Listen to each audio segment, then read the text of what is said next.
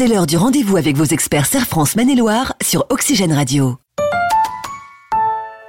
Bonjour à toutes et à tous. C'est reparti en 2022 pour euh, les rubriques en compagnie de Michel Besançon, le directeur général adjoint de Serre France en Maine-et-Loire.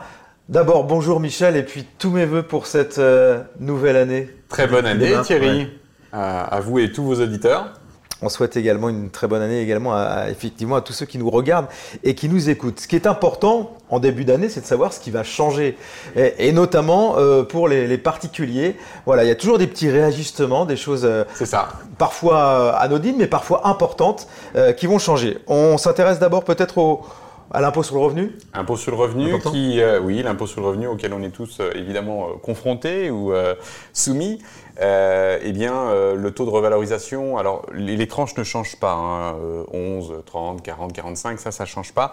En revanche, ce qui change, c'est les plafonds, donc ils sont tous revalorisés d'1,4%, c'est-à-dire la, valeur de l'inflation glissante sur l'année 2021 notamment.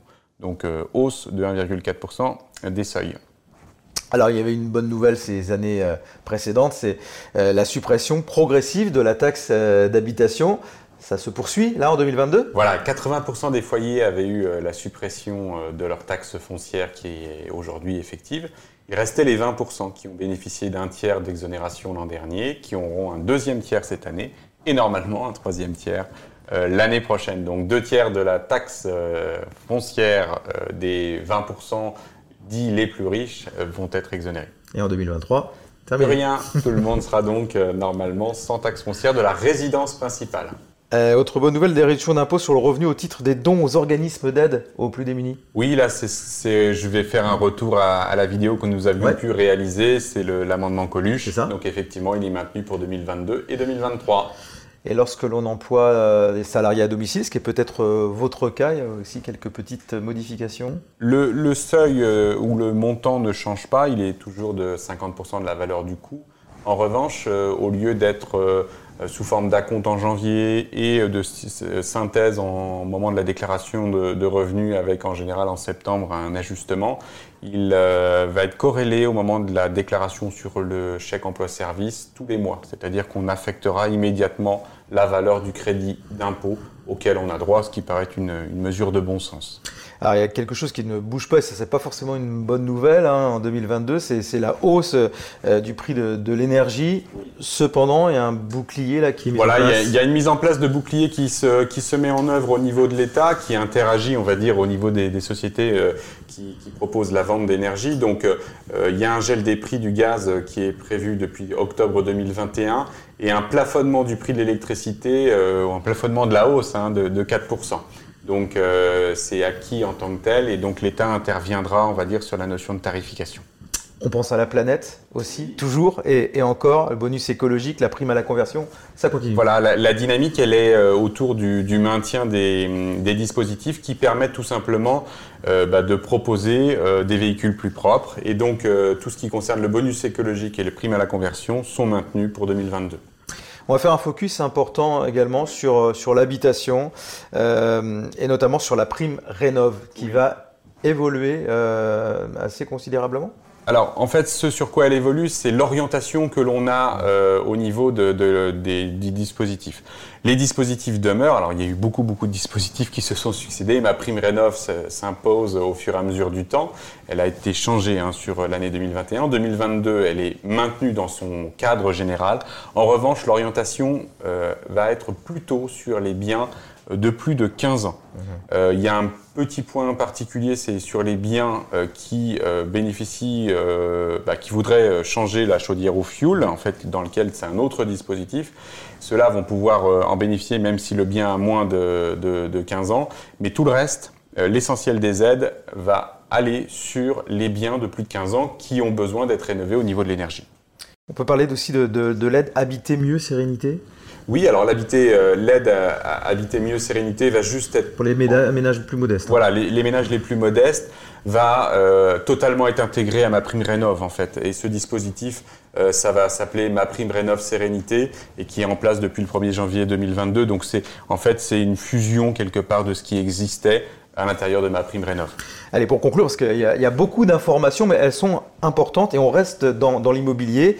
Euh, on sait que c'est un marché, extrêmement euh, porteur, que les taux sont toujours euh, très très bas, mais les conditions d'octroi, elles, vont, deviennent plus contraignantes, Michel. Oui, les organismes bancaires sont contraints par l'État à devoir respecter des normes. Et donc la conséquence, bah, c'est que l'accès au crédit risque de se réduire, non pas par la volonté bancaire, mais par la volonté de, l'État de prêter attention à la possibilité réelle de pouvoir rembourser. Il y a une embellie qui, est notée. Hein, j'avais encore une étude récente sur les ventes dans le Grand Ouest, où les grandes villes sortent leur épingle du jeu. Il y a une attractivité du Grand Ouest en termes de dynamique économique, en termes donc d'accès, on va dire, des personnes et aussi de Paris qui viennent sur notre marché. Hein, Angers, euh, en ce qui concerne le marché angevin, il y a une explosion de la notion tarifaire depuis deux à trois ans où ça, évolue. Et donc, euh, bah, cette embellie nous fait penser un peu à ce qui s'était passé 2006, 2007. On se souvient de la crise des subprimes qui avait suivi derrière. Hein. Euh, donc, il y a, une importance à ça et donc la capacité de rembourser. Techniquement, euh, c'est de limiter le taux d'effort des emprunteurs à 35% des ressources. Ça nous parle, ce 35%, mhm. souvent les banquiers nous en parlaient.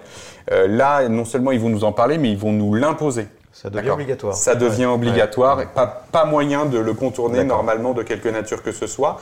Et puis, le la durée, de l'emprunt. Ouais, La durée de l'emprunt, c'est 25 ans euh, maximum, avec possibilité d'un différé de 2 ans. Mais ce qui signifie que ces normes-là vont s'imposer à tous.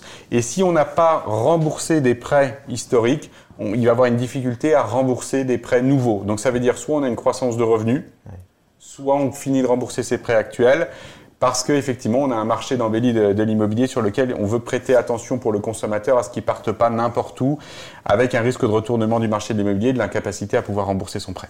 C'est un petit peu plus contraignant. Donc, on termine avec euh, quelques réformes des euh, revalorisations également, réforme du calcul de, la fameuse AAH, l'allocation adulte handicapé dont on a beaucoup parlé. Tout à fait. Alors, à compter de 2022, il y aura un abattement forfaitaire dans la valeur des revenus de 5 000 euros qui s'appliquera sur les revenus du conjoint qui n'est pas bénéficiaire de la hache. Et donc, grâce à cet abattement, il y a le montant de l'allocation euh, qui devrait augmenter d'à peu près 110 euros en moyenne pour à peu près 120 000 foyers. C'est le calcul qui est fait. Euh, donc, c'est de permettre, on va dire, une aide complémentaire à des personnes qui ont des revenus euh, avec le, conjoint et, et d'éviter de les pénaliser et donc de pouvoir faire bénéficier aux personnes qui ont un handicap d'un complément de revenu en fait. Allez, on va conclure. On pourrait parler de la hausse du prix euh, du timbre. Oui, euh, aussi. Mais on va surtout reparler de la revalorisation du SMIC. C'est important là au 1er janvier. Oui, alors euh, pour ceux qui nous suivent, effectivement, il y a eu une revalorisation du SMIC qui a été faite en octobre de manière exceptionnelle du fait de l'inflation par des mécanismes. Et puis au 1er janvier, il y a de nouveau une augmentation. Alors les conséquences, c'est une revalorisation de 0,9% au 1er janvier et euh, ce qui amène le SMIC à 10,57 de l'heure. Et quand on multiplie ça par le nombre d'heures, si on est à 35 heures, on passe la barre fatidique, hein, euh, ou fatidique, ou en tout cas euh, importante, des 1600 euros. On arrive à 1603 euros brut, hein, évidemment, pour un temps plein. Et donc, on a des conséquences, effectivement, pour les salariés et évidemment pour les employeurs. Merci Michel, on l'a vu, il y a quelques contraintes, mais il y a quand même plutôt de, bonnes nouvelles pour les particuliers en ce début d'année. Exactement, il y, a il y, a de quoi se réjouir et donc euh, on peut aussi euh, voir les choses du bon côté. Merci, on se retrouve euh, très vite avec vous Michel Besançon. Merci Thierry. C'est l'heure du rendez-vous avec vos experts Serre France Maine-et-Loire sur Oxygène Radio.